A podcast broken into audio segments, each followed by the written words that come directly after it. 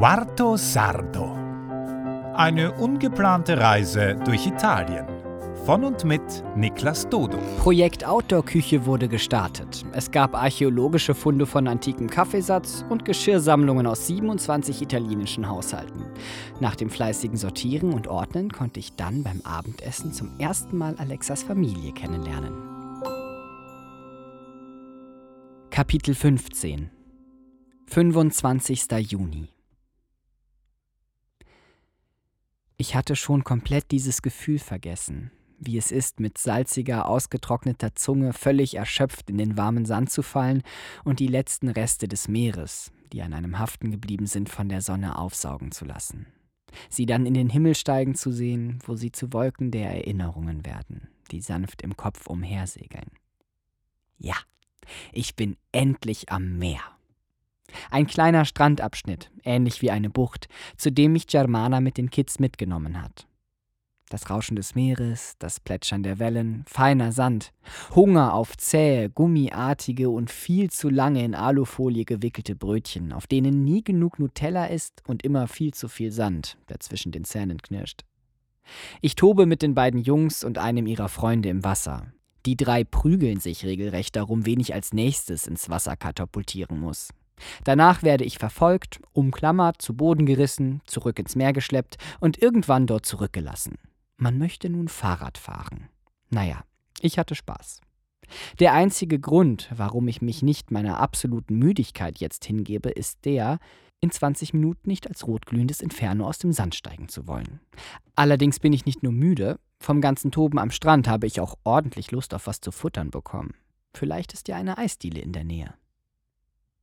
Ich lenke mich von meinem Schmacht allerdings erstmal ein wenig ab, indem ich meiner Gitarra etwas Aufmerksamkeit schenke.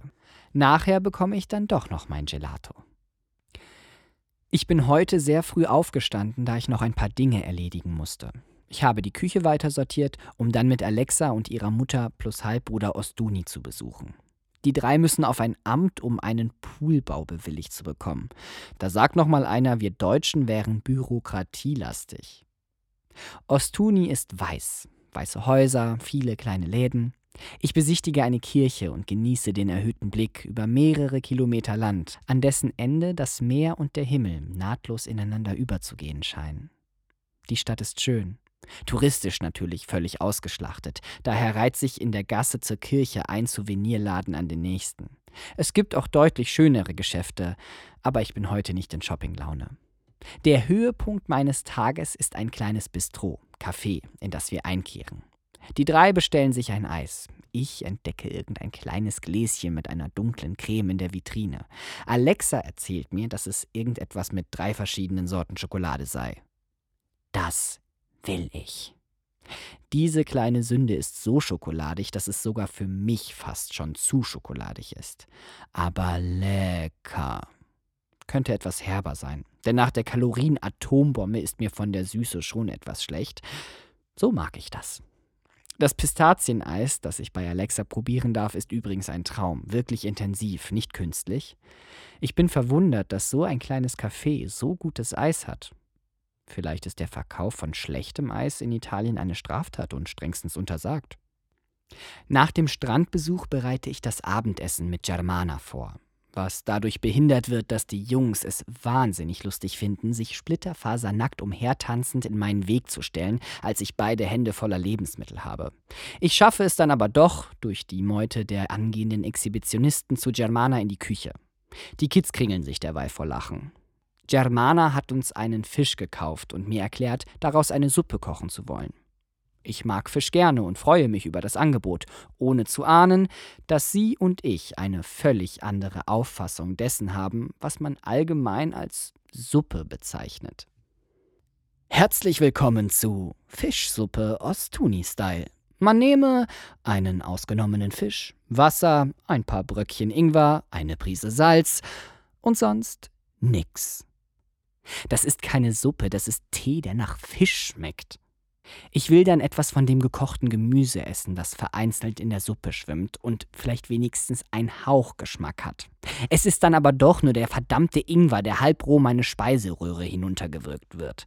Es gibt ja gar kein Gemüse. Zum Glück ist es nur eine kleine Portion.